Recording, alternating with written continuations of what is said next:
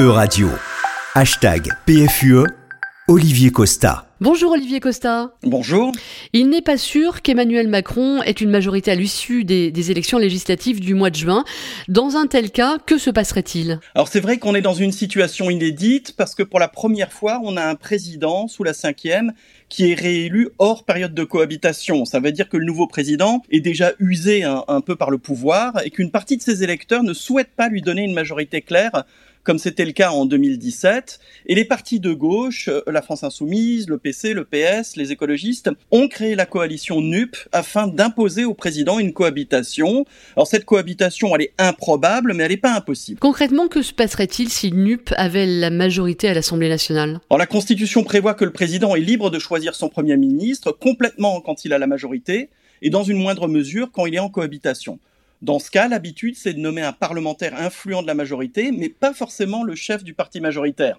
En 86, pour la première cohabitation, François Mitterrand avait hésité, il avait finalement nommé Jacques Chirac, qui était le leader de la nouvelle majorité.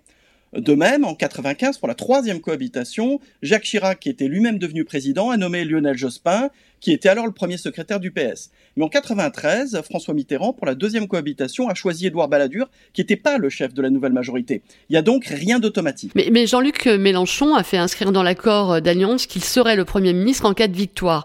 Emmanuel Macron ne devrait-il pas respecter cela? Bah Selon la Constitution, non. Euh, et en plus, la nomination de Jean-Luc Mélenchon comme Premier ministre est certainement problématique. Le président doit en effet choisir un Premier ministre qui s'accorde un peu avec ses conceptions pour tout ce qui concerne ce qu'on appelle le domaine réservé.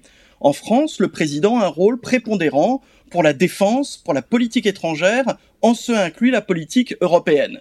Et il conserve ce pouvoir même en cas de cohabitation. D'une certaine manière, il se replie euh, sur les affaires extérieures, surtout s'il vient d'être élu et qu'il a une forte légitimité.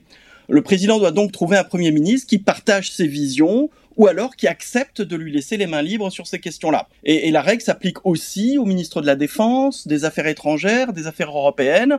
En cohabitation, le président doit valider les choix qui sont faits par le Premier ministre. Donc, vous voyez mal Jean-Luc Mélenchon devenir Premier ministre Oui, même s'il n'eut pas la majorité aux législatives, ça me semble difficile, sauf si Emmanuel Macron se contente de participer à des inaugurations, ce qui n'est pas vraiment son genre je vois mal comment il pourrait s'entendre avec Jean-Luc Mélenchon sur les questions internationales, européennes, de défense. Tous les opposent. Or, ils doivent s'entendre. Par exemple, lors des sommets européens et les réunions du Conseil européen, en cohabitation, la France est représentée à la fois par, son président et par son Premier ministre. Il faut donc une ligne claire éviter la cacophonie. Et on voit mal Macron et Mélenchon participer ensemble à un Conseil européen consacré à l'Ukraine, euh, à la défense européenne ou à la réforme des traités. Et donc j'imagine pas le président nommer Jean-Luc Mélenchon à Matignon et accepter qu'il choisisse certains de ses proches pour les portefeuilles du domaine réservé, la défense, les affaires étrangères et les affaires européennes. Mais un autre euh, Premier ministre pourrait-il gouverner, Olivier Costa? Les députés NUPS lui feraient barrage, non? Oui, vous avez raison, le Premier ministre doit trouver une majorité pour faire passer ses lois et il doit aussi échapper à la censure euh, de l'Assemblée nationale.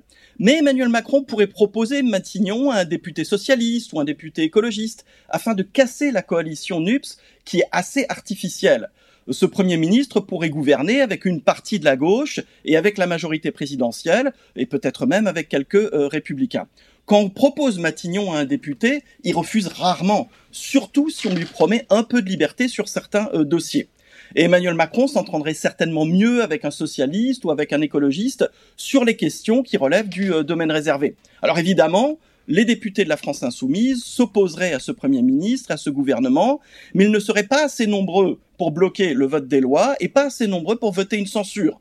Alors pour Emmanuel Macron, la voie est étroite, mais elle existe. Merci beaucoup Olivier Costa, on vous retrouve la semaine prochaine.